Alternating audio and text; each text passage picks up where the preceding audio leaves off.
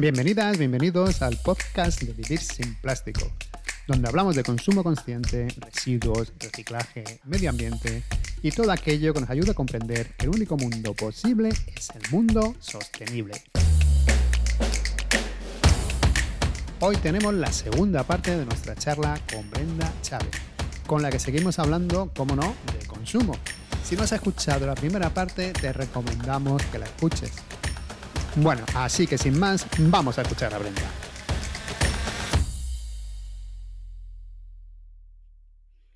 Tienes otro libro, Al borde de un ataque de compras, en el que das 73 claves para un consumo consciente. En él se encuentra la parte más práctica del consumo. Yo creo que el primero también daba consejos, pero era la menor parte del libro y este como son todo consejos. ¿Qué te llevó a escribir este libro? Pues mira, pues que el consumo puede cambiar el mundo. Tenía casi 700 páginas y yo me sentía súper culpable. De cuando alguien me decía que se lo estaba leyendo, yo me sentía fatal diciendo, ay, pobre. Porque además mucha gente se lo lee todo el tirón, que lo puedes hacer pero yo os recomiendo irse leyendo los capítulos poquito a poco y entonces entraba en una especie de síndrome de costrés, es que de, todo está mal detrás de todo. Entonces me, me, daba bastante culpabilidad y luego también veía que era un, que si tú ríete Fernando, pero es que es así. O sea, al final hay que ser autocrítico. Entonces mm. me daba también mucha cosa de, de que también era un libro para, para interesados. Eh, al borde de un ataque de compras, la intención es que lo pueda leer desde un adolescente a una persona mayor la primera parte es desmontar lógicas de mercado, eso es lo que hemos estado hablando, ¿no? De cómo el marketing nos seduce, de cómo estamos comprando por las reacciones equivocadas. Entonces se van repasando un montón de claves por las que se supone que compramos y desmontando todo eso, que eso no estaba en tu consumo puede cambiar el mundo. Y la segunda parte son alternativas, que eso estaba en tu consumo puede cambiar el mundo, pero realmente una forma mucho más corta y que cada uno pueda encontrarlas. O sea, alguien que no tiene ni idea de nada pueda coger, encontrar las alternativas e irse apañando su consumo. Y luego también el tono eh, lo quería hacer como, a ver, no te mm. digo que sea humorístico, pero un tanto mm. ingenioso y como un poquito ligero para intentar no culpabilizarnos y que fuese una lectura amena. De hecho, el libro no tiene nada que ver, o sea, tu consumo puede cambiar el mundo, es gordo, ¿no? Con la tapa blanda, 700 páginas, y el otro es chiquitito, que es como un cuaderno de mm. notas, que lo puedes llevar en cualquier sitio, ¿no? Con la tapa gruesa. Entonces, pues bueno, creo que fue una especie de saldar las deudas con, con, la culpabilidad que me generaba haber hecho un libro tan, tan grande que a la gente le pesaba un montón cuando se lo llevaba por ahí y luego le sepultaban en la cama, que eso también me lo ha dicho, de me lo leo y es que me sepulta en la cama. Y digo, pero no te lo leas en la cama esto. Bueno, es verdad que es un, es un libro gordo, pero yo te iba a decir, yo me he leído partes, yo no me lo he leído entero, pero que está muy bien. Al principio sí me lo leí y luego ya cuando llegué a los sectores, pues alguna vez me interesa saber sobre, no sé, sobre banca ética y lo miro, me interesa saber sobre otra cosa y lo miro. Claro, es que la idea era hacer un manual de consulta. Mm compendiar ahí, tener como un libro un poco enciclopédico donde tuvieses lo más grande de los abusos de un sector y de las alternativas y que al final lo pudieses tener como un manual de consulta, que yo creo que es la forma de, leerlo. Pero bueno, conozco experiencias de gente que se ha leído las 700 mm. páginas del tirón y luego me han llamado en plan de, pero ¿qué hago con esto y tal? Con un agobio y es como, no deberías de haber hecho esto. bueno, el segundo mucho más positivo.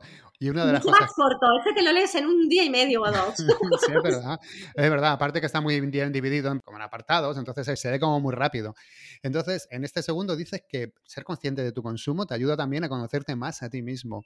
Para mí, la verdad, que ser un poco consciente de, lo que consumo ha sido como una liberación. Me he quitado como, muchas cosas que tenía encima. ¿Qué efectos secundarios puede tener el ser consumidor responsable, por así decirlo? Bueno, además de ahorros, que vosotros también lo sabéis, o sea, el de quitarte un montón de cosas de encima de, ¿no? Vas a comprar lo que necesitas de una forma tal, entonces todo lo que tiene que ver con el consumo, todos los reclamos de consumo, todo eso te la resbala. O sea, ¿no? Y eso al final es mucho ruido mental que te quitas al día que está muy bien. Y luego ahorros para el planeta, ¿no? En plásticos y todo esto, pero también ahorros para ti, para la casa, ¿no? Al final no tienes tropecientos mil productos de limpieza, sino lo que necesitas. No utilizas tropecientas mil cremas, tienes una.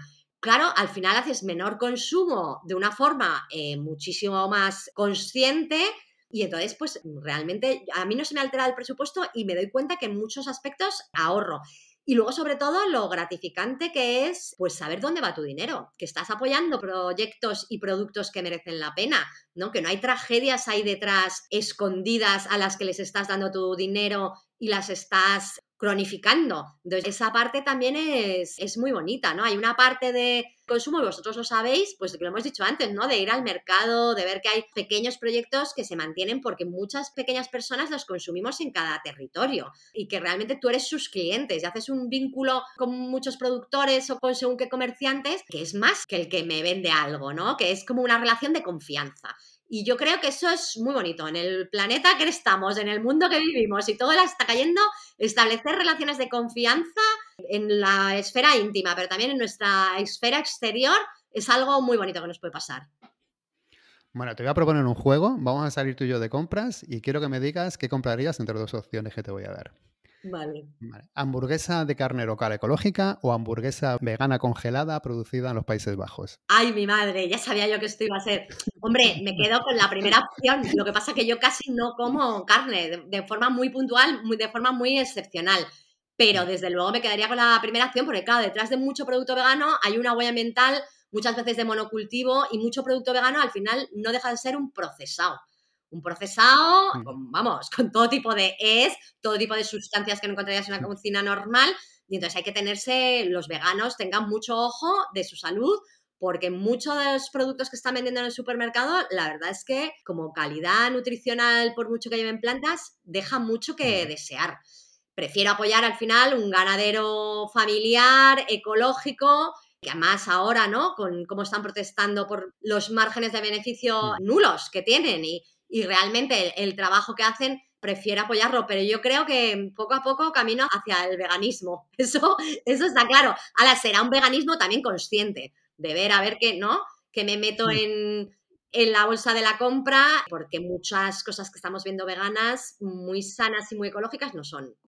Sí, más legumbres y menos hamburguesas veganas, por así decirlo. También. Bueno, la segunda, ropa ecológica y de comercio justo de Springfield, por ejemplo, o una ropa de una marca artesana sin ninguna certificación. Pues seguramente una ropa de una marca artesana sin ninguna certificación. O sea, al final de una gran corporación, comprar la excepción de su modelo de negocio, pues bueno, igual les genera una cierta confianza para escalar esa experiencia eh, a más, pero mucho que los tejidos sean sostenibles, probablemente las condiciones en las que se han fabricado pues dejan mucho que desear y probablemente si compras a ese artesano, incluso hasta lo estás viendo producir en la tienda, es algo que estás viendo que es trazable y seguramente estás redistribuyendo mejor tu dinero y estás permitiendo que ese negocio sea viable. Así que me quedaría con el artesano local una parecida, verduras de agricultores locales sin certificación o verduras ecológicas españolas compradas en un supermercado.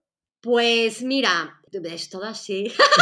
no, me parece muy bien, me parece muy bien. Oye, estos juegos los tenemos que hacer más, ¿eh, Fernando? Esto se me ocurre para, para otras cosas. Pues a ver, si fuesen españolas con certificación, resulta que, que, yo no voy a los supermercados. Pues igual de repente la del supermercado voy y la compro. O sea, he estado en las dos opciones.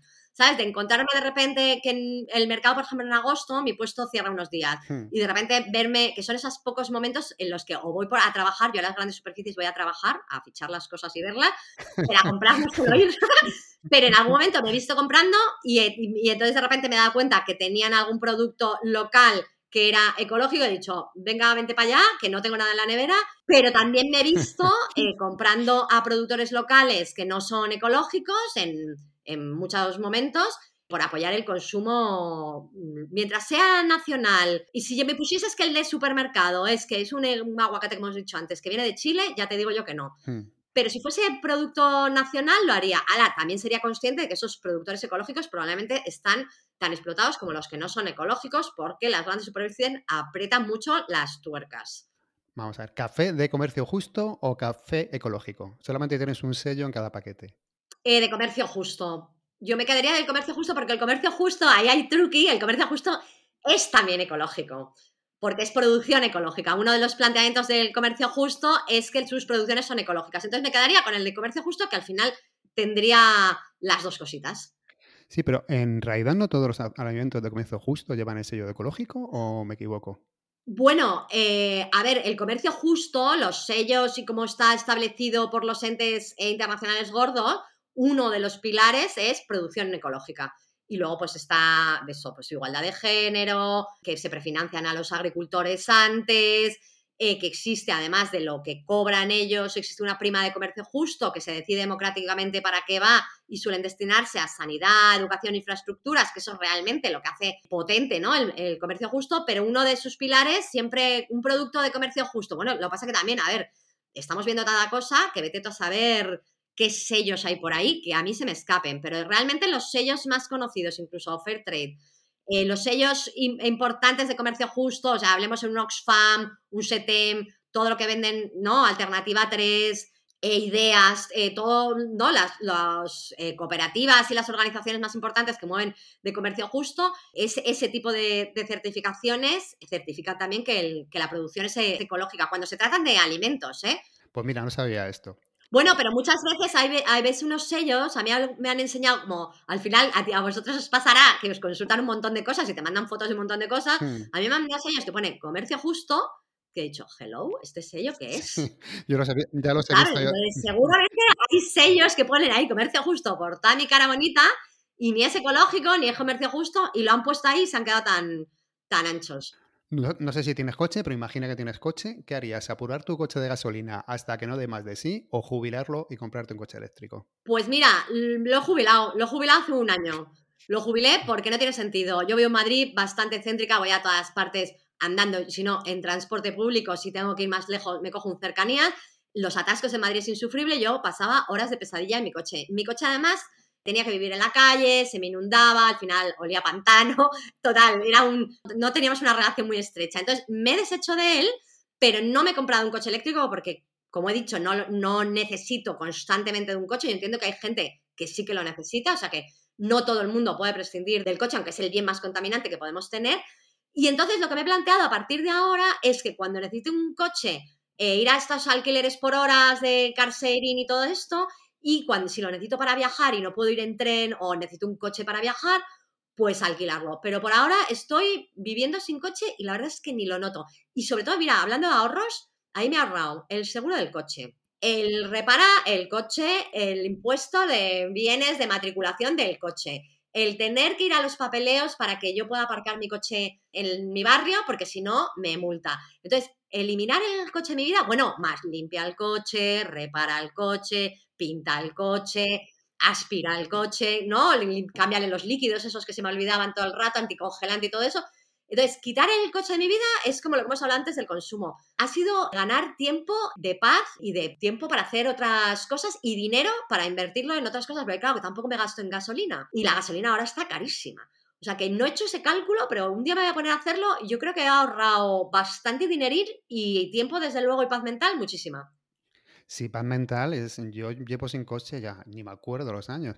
Y es que es verdad que es como una preocupación de decir, ah, tengo que llevarlo al taller, tengo que cambiar no sé qué, lo dices tú, el líquido. Es como siempre, o lo he dejado mal aparcado, mira a ver que tengo que ir a ver, a ver para cambiarlo. Y luego ya te quitas eso y dices, bueno, si es que cuando me hace falta uno, o lo alquilo, como dices tú, o muchas veces mi hermana, un amigo, se lo pides, oye, déjame el coche para este fin de semana, y ya está, tampoco es mucho más fácil. No, no, es que es así, no tenemos por qué tener un coche. La gente joven también se está dando cuenta ¿eh? Prefieren ir conectados al móvil, a la tablet, al ordenador, que estar conduciendo. Pero sí, pasa eso. Yo hago un poco lo mismo que tú.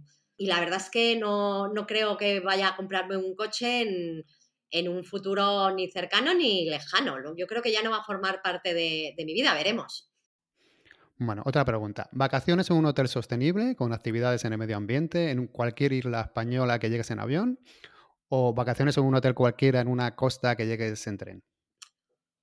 Pues mira, fíjate, a mí lo del hotel sostenible mm, me daría un poco igual. O sea, a mí lo que me interesa es como que el viaje sea sostenible, ¿no? O sea, porque muchas veces hay, ¿no? Esos paquetes todos incluidos, que al final se lo lleva todo, el tour operador, el de la mm. compañía de hotelera y el, la, la de aviación, ¿no? Y no se redistribuye nada localmente. Y luego llegas al hotel y sí, tiene no sé cuántas certificaciones, volvemos a lo mismo, ¿no? Y ahorran agua y no pongas las toallas a lavar que no sé qué, y ahorro energía, pero resulta que es que el hotelazo sostenible lo han hecho en un manglar en Punta Cana, que cuando deje de, chutar se irán y ahí les han dejado una edificación que ha destrozado mm. el manglar y la forma de, de vida que tenía esa comunidad antes y además les ha dado trabajos precarios y resulta que las mujeres que antes estaban haciendo otro tipo de ocupaciones están de Kellys cobrando una miseria y tronchándose la espalda. Entonces ahí, pues no sé yo qué decirte. Pues consumir localmente, me iría a un hotel, igual ni siquiera me iba a un hotel, a un hotel rural o algo así, o, o no lo sé, pero también es eso, vamos a, las, porque las cosas tienen la etiqueta sostenible, no, no, tiene por qué ser. Y luego, bueno, pues si puedes ir en tren, siempre es una ventaja, ¿no? Yo creo que el apoyar lo local, el turismo local también y, sobre todo los pequeños y medianos emprendimientos que están sufriendo tanto, creo que, es un valor. Bueno, eh, esto sé que no, o creo que no te pasa. No te queda otra que coger una bolsa para llevar la compra desde la tienda a casa. ¿Qué eliges? ¿Una de plástico de reciclado, una de compostable o una de papel? Pues mira, me ha ocurrido, ¿eh? Me ha ocurrido además, te diré que hace mm. unas semanas de repente mm, se me fue la pinza y no me fui con la bolsa de tela. Y claro, y en el donde compré, que es una tienda responsable, las que tenían eran tenían de plástico pero biodegradables. Y además, compostables, compostables, que doy fe, porque yo mm. tengo una compostera, porque hay un sistema, en Madrid hay unos barrios que recogen la orgánica y yo tengo la suerte de estar en, ese, en esos barrios y además la eché y la verdad es que eso compostó. O sea, que eso me ha ocurrido. Pero si no, pues no lo sé. Probablemente utilizaría la de. Es que bolsas de tela tengo tropecientas. Igual compraba la, la de papel, pero no, no sé qué haría en una gran superficie. Vale. ¿Libro electrónico o libro de papel? O libros de papel. Pues yo leo muy mal en, pantalla digital. Me paso, como me paso tantas horas en pantalla trabajando, porque soy periodista, luego no me gusta estar leyendo según qué libros en tablet. Entonces, tiraría más por el de papel. Luego me gusta el papel. Ahí he de reconocer que soy fetichista en el papel. Pero también, por ejemplo, como me daba cuenta de que tenía algún consumo, que ahí sí que se me iba la pinza con la compra de libros, ¿no? De repente tenía algún consumo compulsivo y de repente me iba como trompeciendo los libros y digo, esto no puede ser. Pues eh, las bibliotecas. Hmm. De repente el uso de bibliotecas me parece lo mejor, entonces, además de que es gratuito, son recursos que estamos pagando con nuestros impuestos, muchos libros clásicos importantes y tal están en las bibliotecas, entonces hmm. tiro mucho de biblioteca y luego, por ejemplo, para los libros, cuando los publicamos nosotros, que vosotros también tenéis esa experiencia, He siempre pedido que el papel fuese de una tala responsable y de una gestión responsable. Y luego también te digo, las tabletas y los móviles y el consumo digital también tiene su huella. O sea, no es solo la de los árboles que mm. se talan, sino que también estas plataformas, ver Netflix o leer cosas en una pantalla digital, también tienen huella. Yo creo que ahí, pues bueno, sobre gustos hay colores y mientras sea un consumo consciente, yo con la cultura siempre pienso que, que el consumo responsable. A mí me pasa lo mismo. Dice, bueno, por lo menos es dinero como, como bien invertido, no sé, o responsable. Sí, sí, yo la cultura, la ciencia y la educación, cuando me gasto dinero en estas cosas, digo, bueno, esto es consumo responsable. Bueno, ya la última pregunta. ¿Ganga en Amazon o pagar un 30 o un 40% más en una tienda cercana?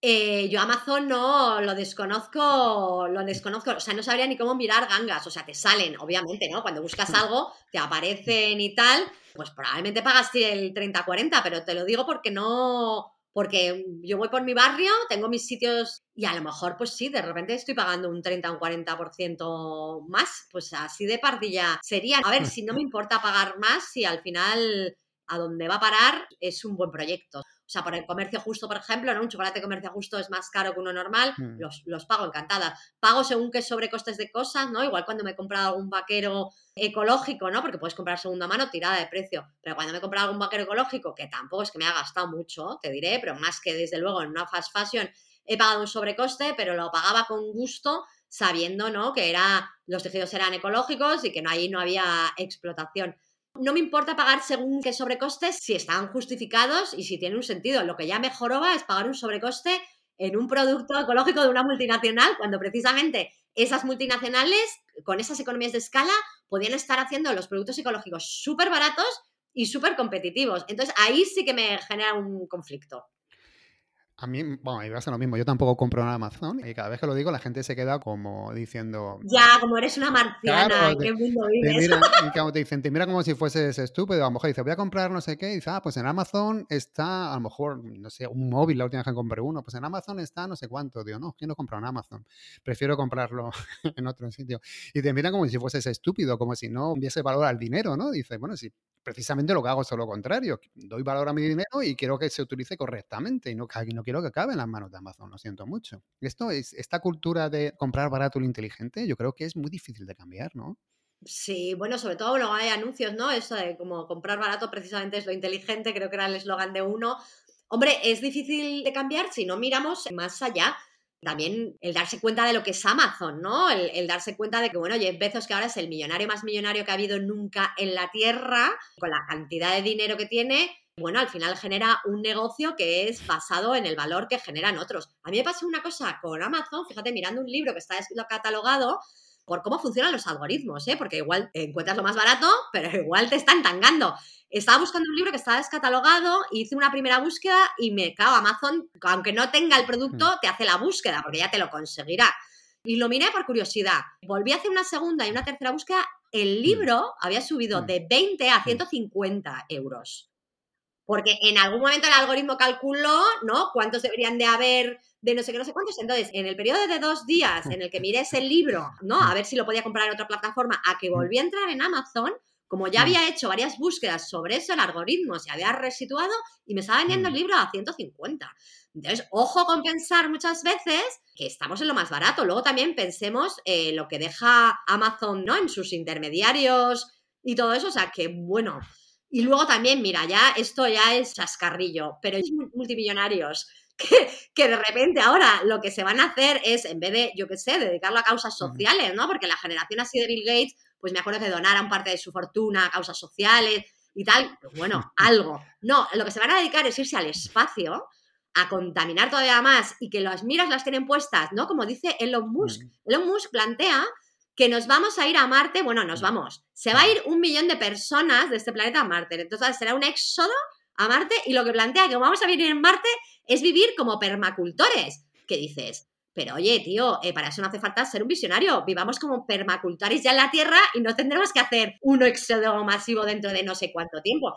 Entonces a mí toda esta generación nueva de millonarios, o sea, Zuckerberg, todos, me parecen como, como de la Marvel. Yo tengo momentos que no me lo creo. Y tiene momentos también, por ejemplo, Bill Gates, que, que es más mayorcete, tiene momentos también como cuando, ¿no? El libro este que sacó último, que hizo esas declaraciones de que quería poner un escudo, perdón, un escudo a la Tierra para evitar el calentamiento global. ¿Qué dices? La madre o sea, de claro, pero es, que es la Marvel, o sea, quiero decir, se quedan cortos todos los... Dices, pero bueno, un escudo, o sea, lo que habrá que hacer es respetar las lógicas de la Tierra eh, y, evitar el calentamiento rural. Vamos a generar. Entonces decía que había una especie de polvo de calcio que se mm. podía colocar y allá hasta unos gráficos y todo, dices.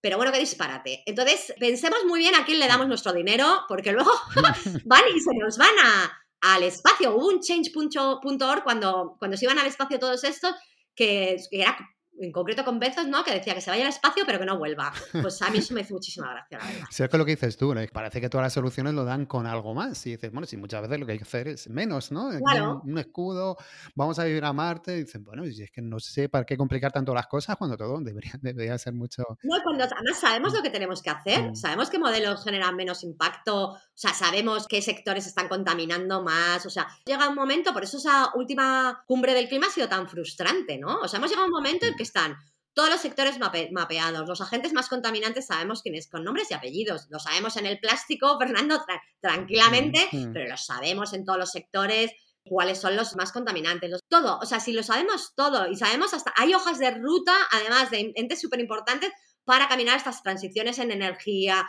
cantidad de agentes que están por la labor. Ostris, ya en Naciones Unidas dice que esta es la década de la acción, Podía haber empezado la acción con esta última cumbre y parece que la acción, eh, pues bueno, va relegándose. Esto, inacción, la pagaremos más tarde, la vamos a pagar en, en algún momento y eso es lo, eso es lo preocupante. Sí, la verdad es que lo de, lo de, la copa ha sido.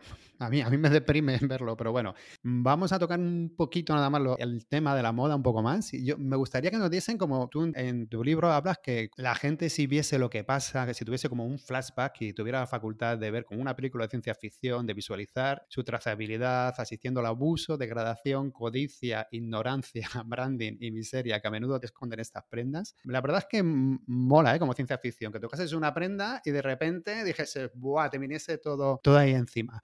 ¿Nos puedes decir más o menos una prenda cualquiera, unos vaqueros? ¿Qué hay detrás de unos simples pantalones vaqueros? pues unos vaqueros, si hiciésemos ese flashback, ¿no? De tu consumo puede cambiar el mundo, que luego cuando vi Black Mirror dije, ay, pues mira, esto es un poco Black Mirror también. Pues probablemente veríamos cómo ese algodón se recoge, muchas veces sería transgénico, las situaciones de los productores de algodón, que en India, por ejemplo, la producción de algodón transgénico produce como, a ver, las semillas se tienen que comprar, todo es una producción que, sostiene el agribusiness, muchas veces genera unos endeudamientos que generan un montón de suicidios. O sea, en 15 años ha habido como 250.000 suicidios de productores de algodón. Por ahí veríamos la degradación que produce también el, algodón en general transgénico de este tipo de vaqueros baratos en la tierra, la cantidad de insecticidas que demandan y cómo erosiona la tierra y cómo además la dejan luego deteriorada e inservible.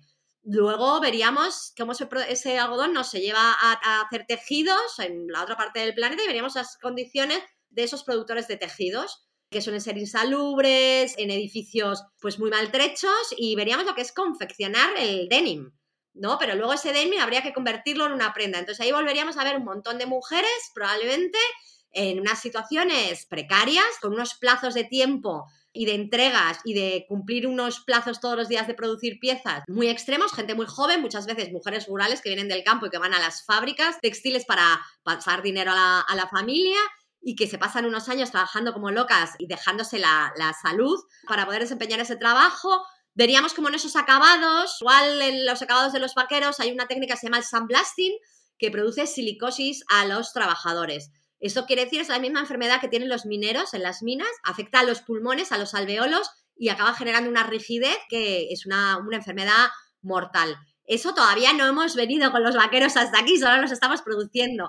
Y en esos acabados de lejía y esos tintes veríamos cómo esas lejías acaban en los ríos de esas zonas productoras, esos tintes también manchan los ríos de las zonas productoras y generan un fenómeno que se llama las aldeas tóxicas, que en algunas partes productoras se ven que hay unos niveles eh, muchos más altos de incidencias de enfermedades como cánceres, linfomas, eh, por ejemplo, eh, las personas que tiñen la ropa. Yo estaba en alguna tenería en, en Túnez y es increíble porque están ves gente jovencísima metida hasta la cintura en tintes con cromo, con todo tipo de componentes agresivos para la salud humana hasta la cintura tiñendo las cosas, este, este tipo de, profesiones tienen una esperanza muy corta de vida, como la de los mineros.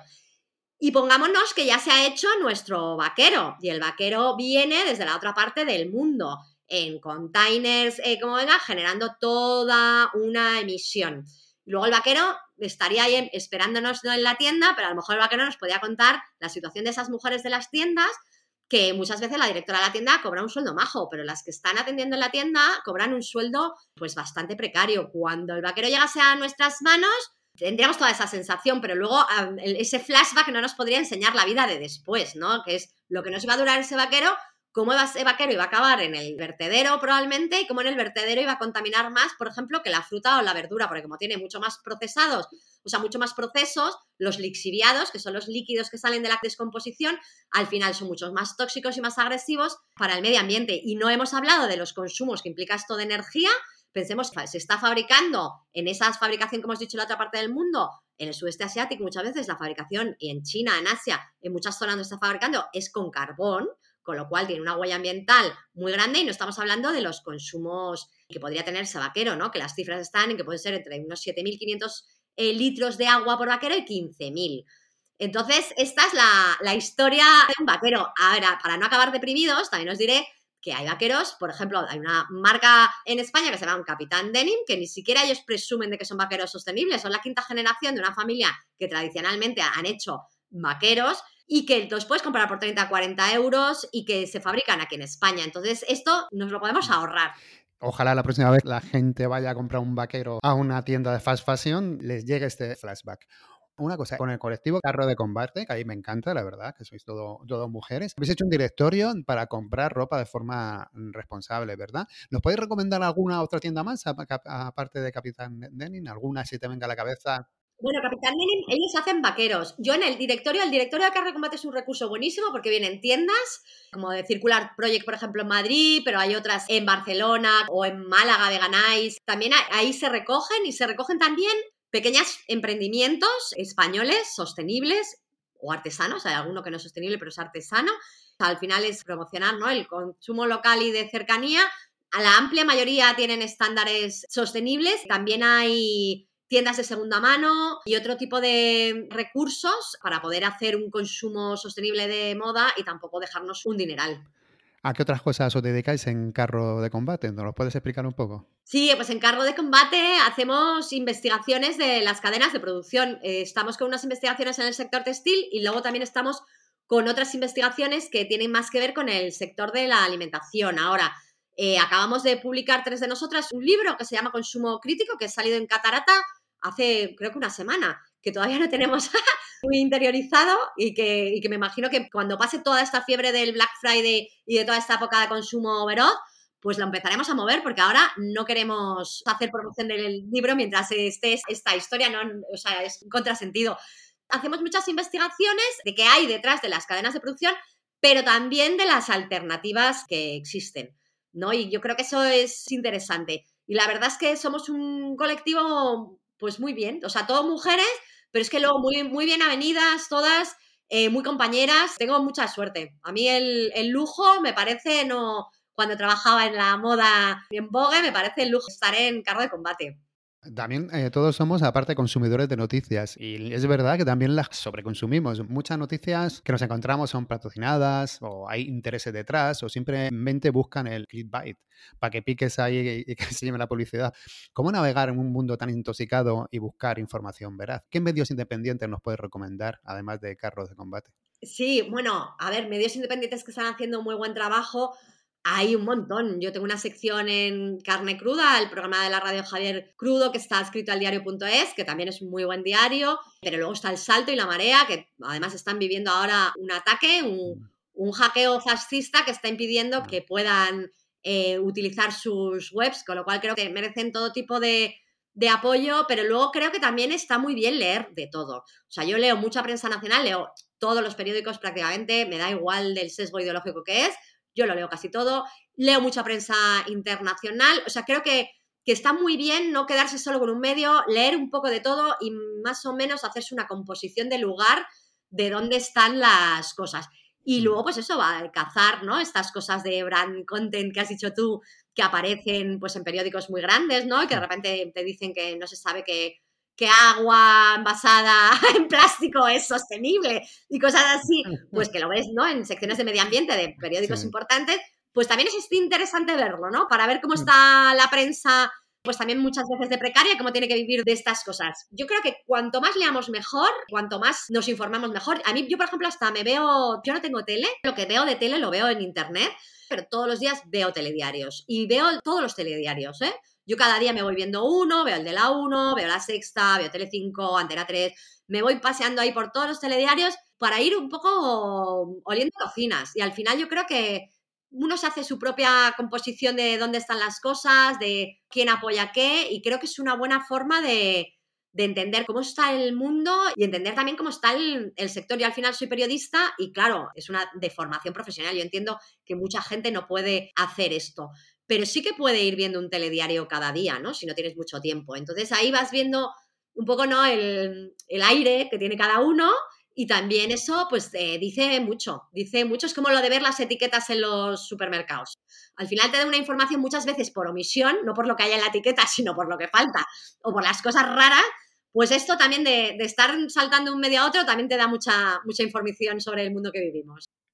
A mí la verdad es que me gusta hacer eso. No siempre tengo tiempo, pero siempre me gusta mirar, yo qué sé, periódicos o cadenas de, televisión que, que no... Yo tampoco tengo tele, la veo en internet, pero vamos, que no están con mi línea de pensamiento para tener otro punto de vista. Yo creo que siempre, siempre enriquece, ¿no? Algunas cosas tienen razón, vamos, evidentemente. O sea, que no siempre van a estar en contra de tu pensamiento. ¿Cómo ves el futuro? ¿Vamos a acabar en Marte? ¿Vamos a poner una barrera en la atmósfera? Depende del día que te levantes, unos días, por lo menos a mí me pasa eso, hay días que me levanto que digo, oye, el, mundo va bien, otros días que me deprimo. ¿Cómo lo ves? A mí me pasa eso, o sea, yo estilo, ¿no? Entre como días súper confiada, o sea, de repente, yo qué sé, ese día que yo vi el otro día la entrevista de Greta Thunberg y pensé, jo, la humanidad todavía, ¿sabes? Tiene... Podemos confiar, esta juventud, esta generación Z hmm. va, va, a ir fenomenal. O me leo algo de Yayo Herrero y de repente, mm, ¿sabes? Esa lucidez mm. mental y digo, ¿sabes? Que hay una oportunidad. Luego veo la COP y digo, a la madre que nos parió, ¿no? Todos los compromisos voluntarios, que esto es como si yo me comprometa a adelgazar tres kilos en no se sabe el tiempo, ¿sabes? Pero voluntariamente. Entonces, o de repente salen esos estudios, ¿no? Que, ah, o, se cae el K, no sé cuántos, el, en el Ártico y ocurren esas cosas que dices, pero bueno, ¿a dónde vamos? Yo quiero pensar que al final no va a quedar otra que asumir responsabilidades. Eh, no sé si nos va a tocar a nosotros asumirlas o pobrecitos míos les va a tocar a esa generación Z, pero que al final probablemente la situación sea tan apurada que las decisiones que no se han tomado en estas décadas se van a tener que tomar probablemente en una o en, cinco años, será así. Yo quiero pensar que evolucionaremos, pero también te digo, entrevisté a, bueno, a un filósofo, Timothy Morton, perdón, Timothy Morton, y entonces él viene a decir un poco como que, bueno, nosotros eh, como seres humanos, ¿no? Venimos de la quinta extinción porque eh, se generó toda una historia de bacterias que generaron oxígeno en la Tierra. O sea, cuando desaparecieron los dinosaurios por aquel meteorito, se generó un cambio atmosférico en el que hubo muchas bacterias que generaron oxígeno. Y el oxígeno era como un excedente de esas bacterias. Pero gracias a que existe oxígeno, nosotros como seres humanos estamos aquí. Entonces, de repente, tengo una tercera vía que no es la de ni deprimirme ni no deprimirme, sino como de pues mira, igual eh, lo que estamos es abocados a distinguirnos como los dinosaurios y va a haber otra era en esta tierra, con otra serie de especies, con otra atmósfera, con otra historia, y se generarán otras formas de vida. Entonces, allá ves, así, de un extremo al otro, o el intermedio, que tampoco es muy happy, ¿eh? que tampoco, que tampoco te digo, muy optimista. Sí, pero bueno, quitamos un poco el protagonismo de, que parecemos aquí los, únicos protagonistas del planeta. Como tú dices, pues si nos extinguimos, que ojalá que no, pues a lo mejor, a lo mejor hasta viene bien al, planeta. Sí, no, yo cuando dicen eso de, salvar el mundo, digo, no, el mundo no necesita que le salvemos, sino que le tenemos que salvar a nosotras. O sea, el mundo lleva aquí mm, la inteverata, ha vivido no sé cuántas extinciones, puede pasar con esta atmósfera sin esta atmósfera, o sea, le da igual, como si la arrasamos y lo incendiamos entero. El mundo seguirá dando vueltas en la órbita el problema es los que habitamos en el mundo. Hay mucha gente se plantea que es que es una cosa de no, cuidemos el planeta. No, si al final esto, fíjate, no es que seamos unos buenistas, eh, es un poco un acto también de egoísmo, ¿no? Es de, oye, estaría bien sobrevivir, ¿no? Y sobre todo porque esto va a ser algo inédito. O sea, si se supone que somos una especie racional, que nos vamos a autoextinguir, oye, en las cinco extinciones antes ninguna especie ha hecho esto. Entonces, igual no somos la especie inteligente del planeta, igual somos la, la estúpida, porque yo Oye, ves que a, cualquier animal, a nadie, a ninguna especie se le ha ocurrido crear un modelo económico tipo el capitalismo, ni viven. Yo, mi gata, mi gata duerme, vive, hace yoga, ¿sabes? O sea, la veo y digo, ¿cómo nos hemos montado tan mal nuestra especie si tú vives como un marjarajá? Y yo estoy todo el día trabajando, ¿no? Estamos como que no llegamos a... Si nos hemos montado un plan de vida como especie racional que es para analizar y ves otras especies y dices, pero bueno, si no tiene más que ser feliz.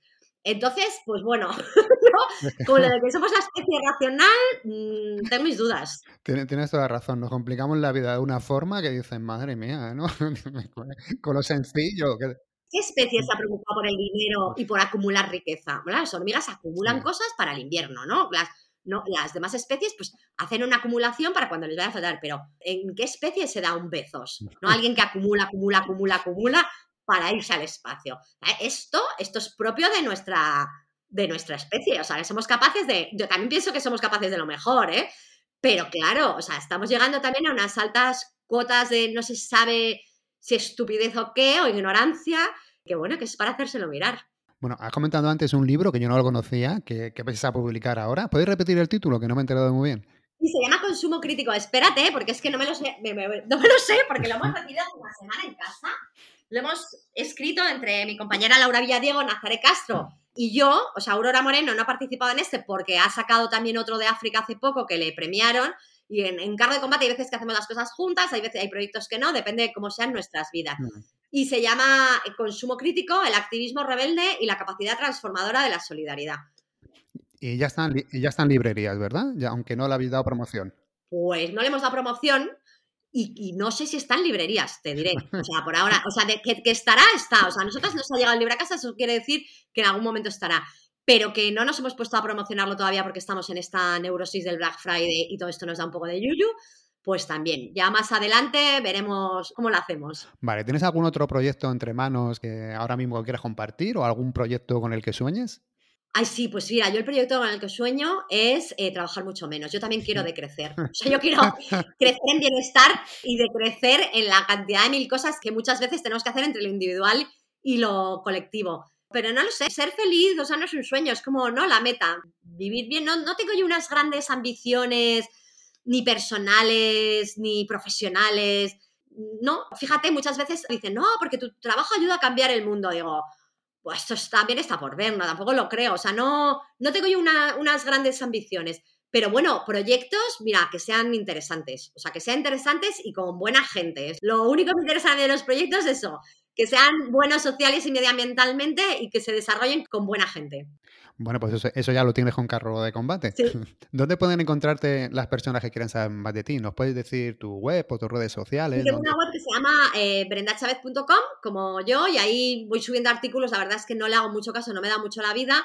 Eh, pero sí que hay links a Consuma Crudeza, a la sección de la radio, a artículos que voy subiendo y eso sí. Y luego Carro de Combate tiene también su propia web y ahí hay un montón de lo que llamamos informes de combate, que son informes de un montón de productos, pero también hay investigaciones y hay de repente pues, artículos que vamos escribiendo, pues que unos pueden dar, mm, tienen recursos educativos, otros, por ejemplo, em, mi compañera Nazaret eh, ha estado con las cultivadoras de la fresa en Huelva y ha escrito algunos artículos sobre ello, hemos escrito del greenwashing, de la brecha digital, de un montón de artículos muy interesantes y están también ahí para la consulta gratuita. Brenda, muchas gracias por dedicarnos tu tiempo. Ha sido todo un honor tenerte en nuestros podcasts. Desde aquí te deseamos lo mejor y que, que nada, yo creo, sí que creo que estás ayudando a cambiar el mundo. Aunque tú no lo pienses, lo estás haciendo. Yo también lo creo de vosotros. El honor ha sido mío. Yo ya sabéis que mm, donde me digáis que vaya, voy, porque, porque os adoro, porque hacéis un trabajo espectacular de concienciación, porque además sois verdad, sois así de honestos y lo que hacéis es lo que sois y eso me mm. parece maravilloso y ojalá que haya muchos podcasts o muchos encuentros más y que nos veamos pronto físicamente, que hace un montón que no nos vemos físicamente. Eso es verdad, nos tenemos que ver. Muchísimas gracias. Un abrazo enorme. ¿Qué te voy a decir? Que es siempre maravilloso escuchar a Brenda. Puedes escuchar las notas del programa con mucha más información en vivirsinplástico.com ya nosotros nos puedes encontrar en redes sociales como Vivir Sin Plástico, menos en Twitter que somos Vivir Sin Plástico. Y si has llegado hasta aquí, nada más pedirte que por favor le des a me gusta, que lo compartas en redes sociales, que se lo recomiendes a amigos que pienses que le va a gustar, que te suscribas al canal o cualquier otra cosa que nos ayude a llegar a más gente. Y nada más, nos escuchamos en una semana con otro tema interesantísimo. Sed felices.